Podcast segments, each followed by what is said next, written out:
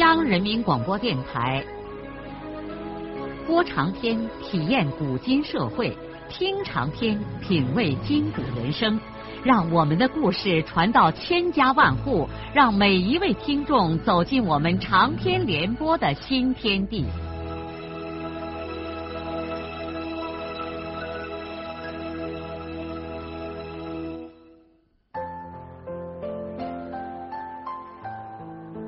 听众朋友，请继续欣赏荣获茅盾文学奖的、由中国文联出版社出版的路遥的长篇小说《平凡的世界》，由李野墨演播。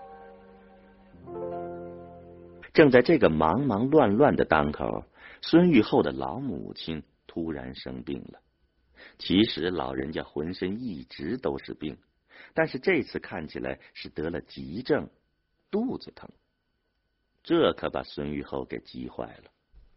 老母亲已经一天水米没沾牙，蜷曲在炕头上，不时的发出呻吟。生命顽强的老人今年整整八十四岁了，七十三、八十四，阎王不叫自己去，这是高龄老人最忌讳的两个岁数。孙玉厚不敢再出山去了。他一时急得不知如何是好，少安也不在家，他到元溪和一个建筑单位签合同去了。秀莲说得四五天才能回来。晚饭后，玉后把玉婷叫下来，兄弟俩开始商量着怎么办。两兄弟决定立刻把老母亲用架子车拉着到石歌节医院去。可是想不到老母亲坚决不去医院，他呻吟着说。呃，你们把刘玉生叫来。兄弟俩一听母亲说这个话，一时面面相觑，不知道该怎么办。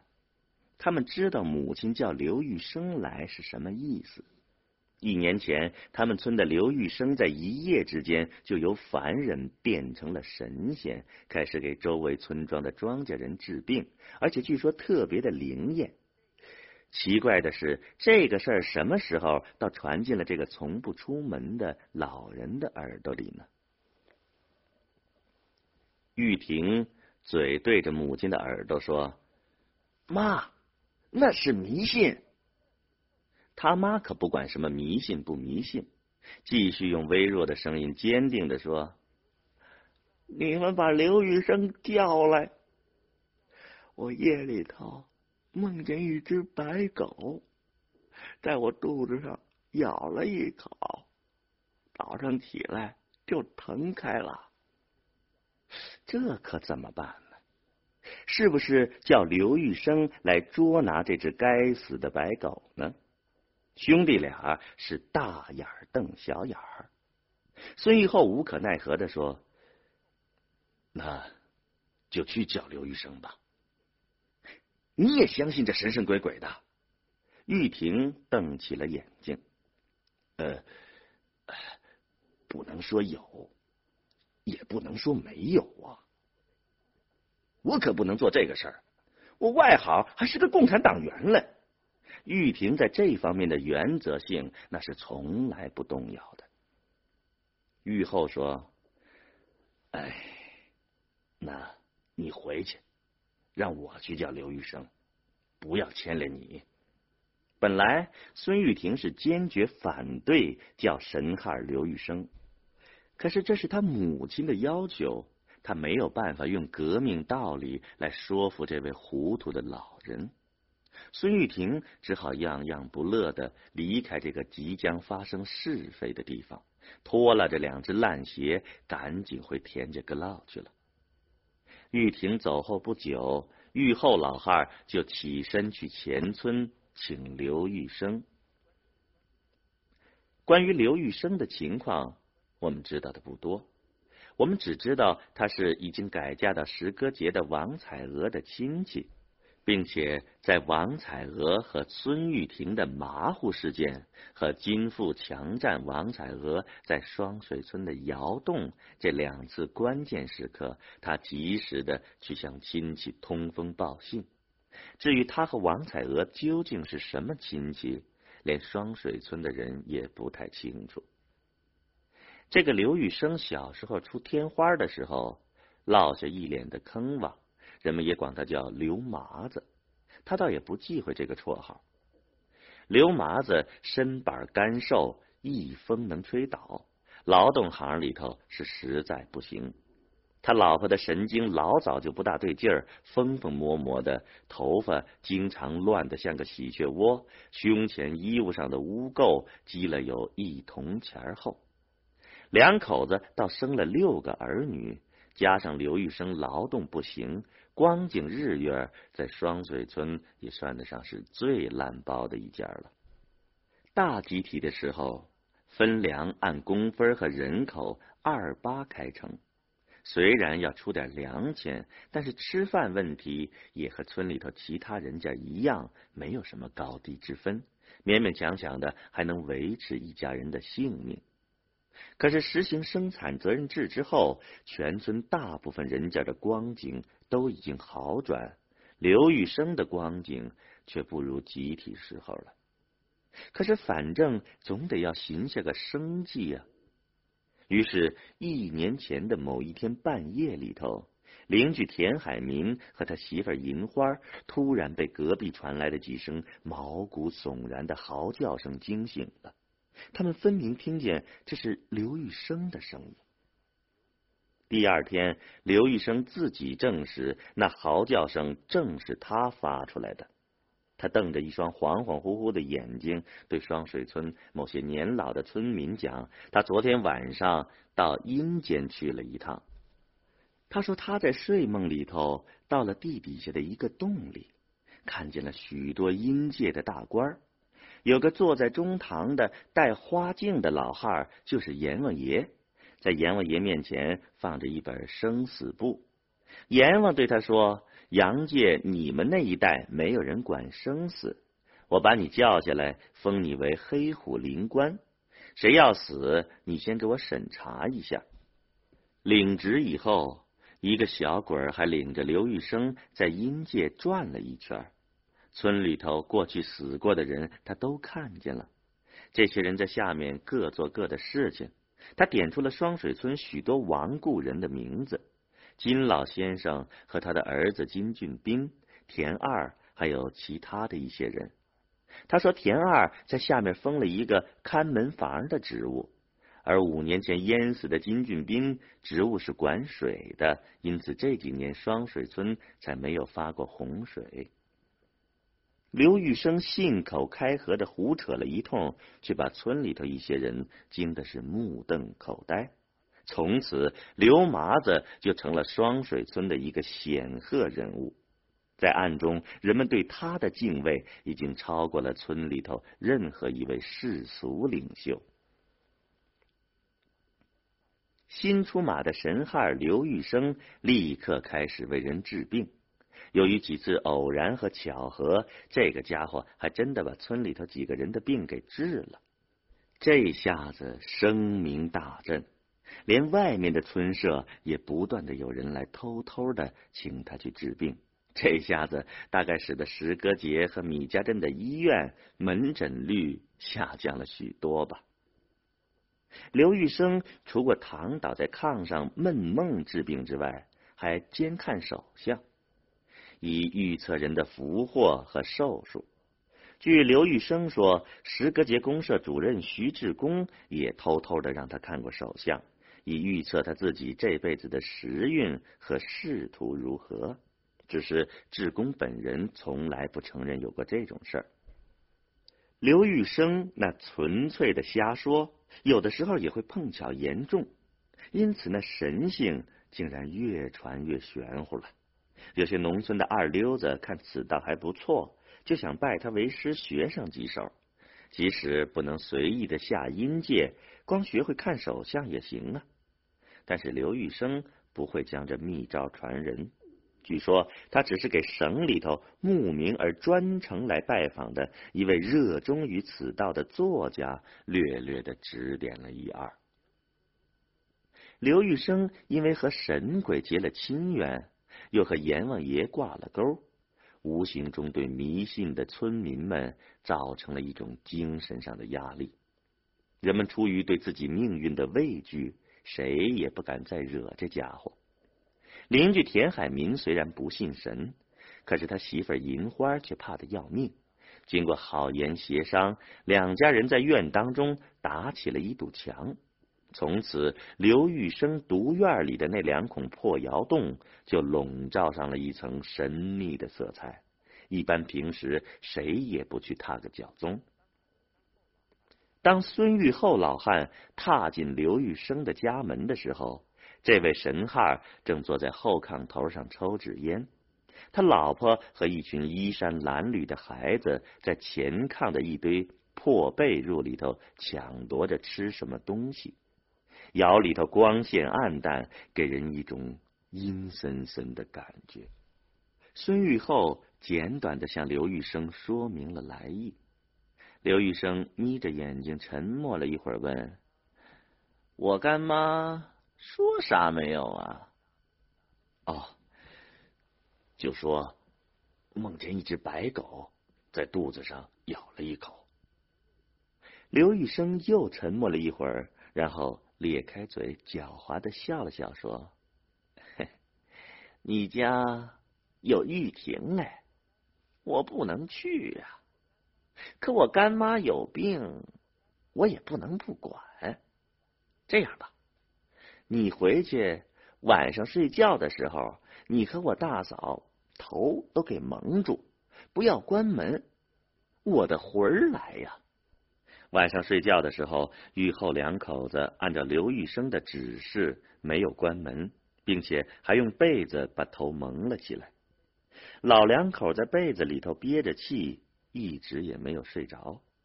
半夜时分，突然听见门关子响了一下，其实这是风摇动的。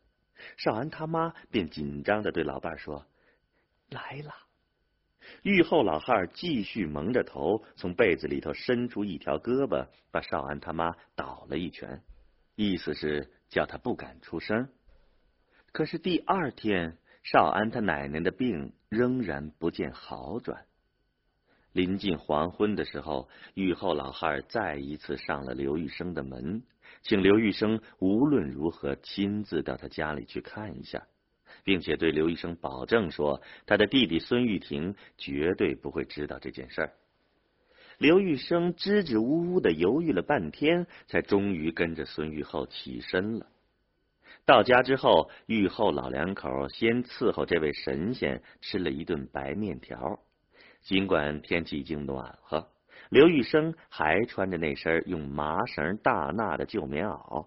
腰里头扎着一根拿各种颜色的破布条拧成的腰带，如同缠着一条花蛇。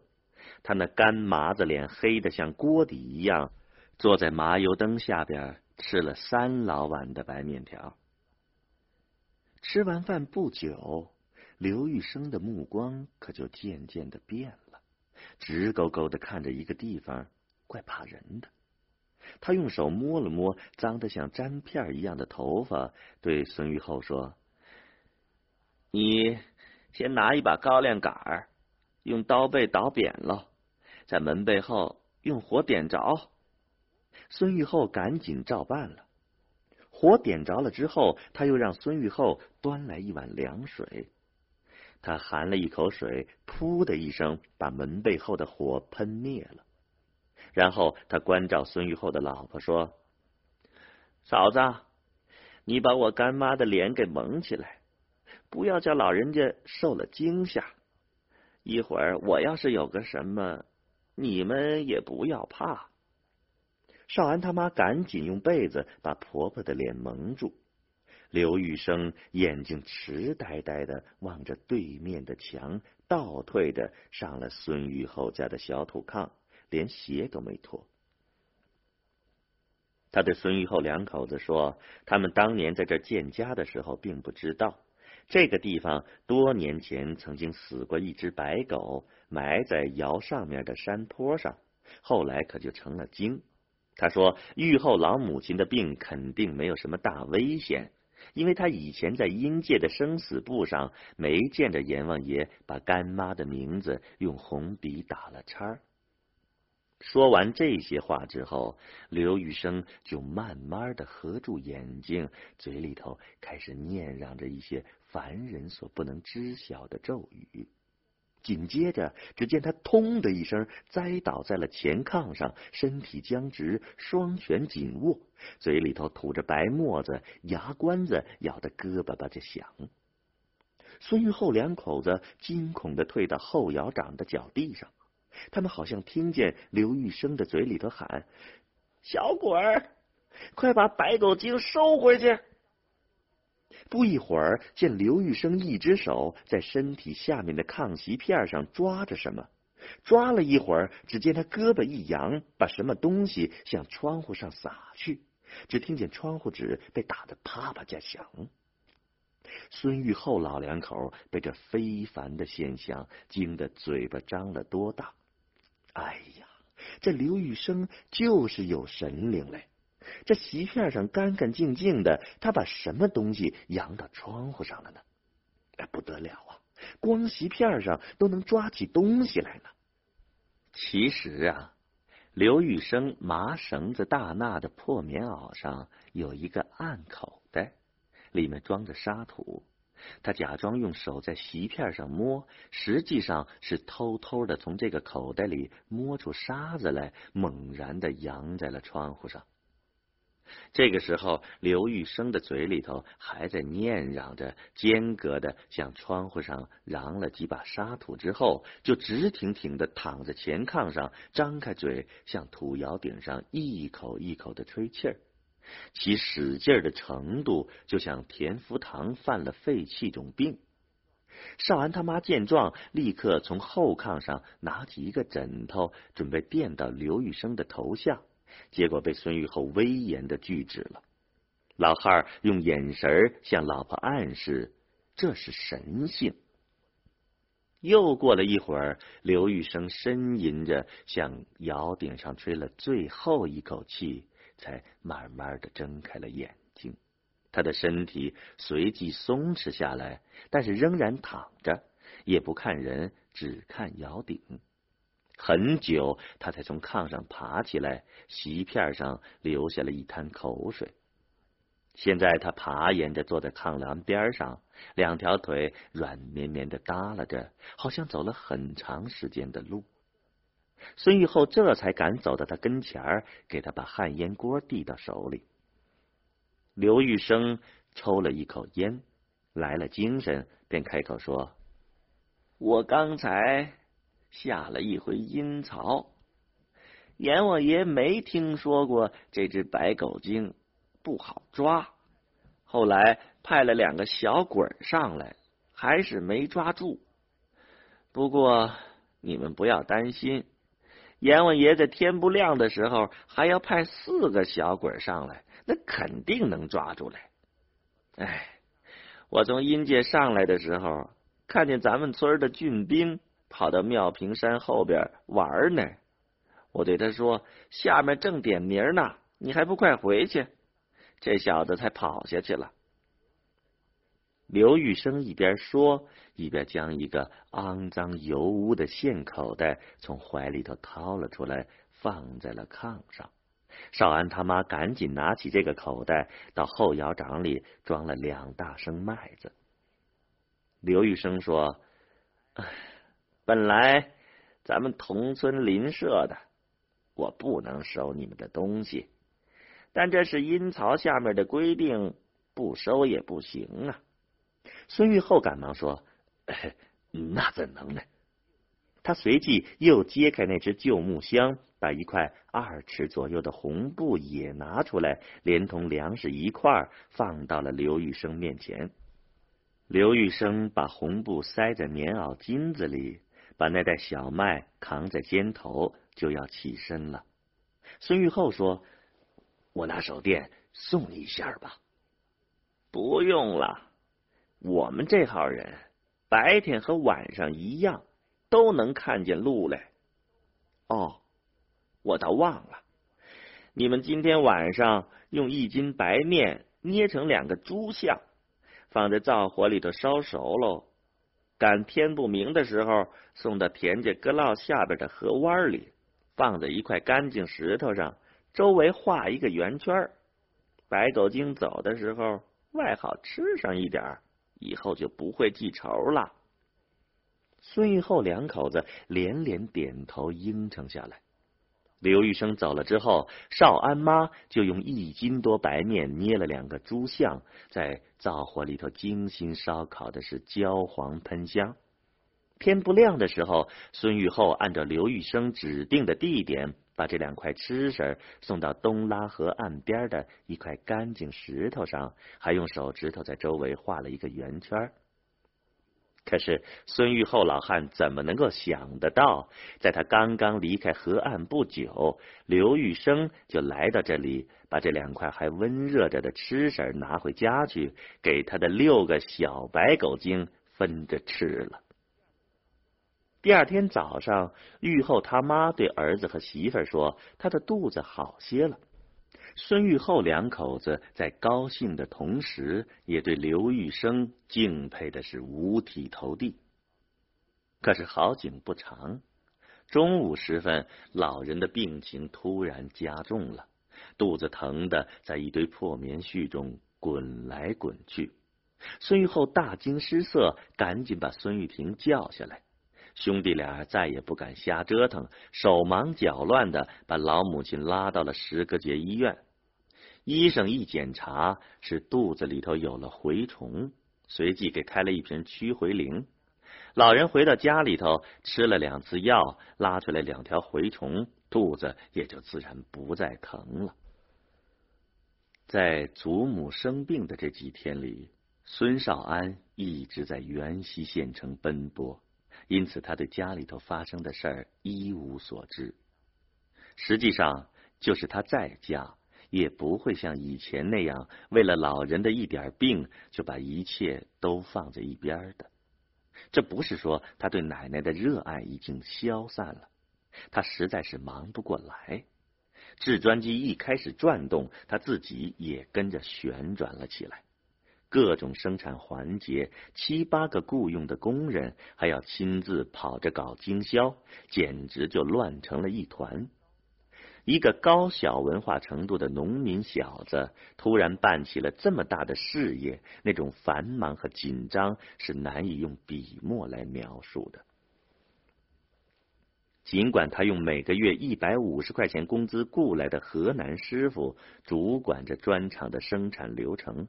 但是他孙少安是这砖厂的主人，他不能不将大量的精力投入到生产现场，搞好搞坏，最后都是他自己的，和河南师傅屁不相干。另外，他还得经常往信用社、税务所、运输公司以及买方等等部门穿梭的奔跑。他不在家的时候，他老婆就成了砖厂的主管人。可怜秀莲，除过给七八个人做饭之外，还得给买方点砖数、开发票、当会计，这一切也都够难为秀莲的了。小两口再也不可能夜夜都消闲的钻在一个被窝里搂着睡觉，他们常常是好几天都见不上一面。虎子几乎一直跟着爷爷奶奶住，因为他们顾不上照管自己的宝贝孩子了。当然了，他们如此正命，是因为生活突然充满了巨大的希望。有了希望，人就会产生激情，并且可以义无反顾的为之而付出代价。在这样的过程中，才能够真正体会到人生的意义。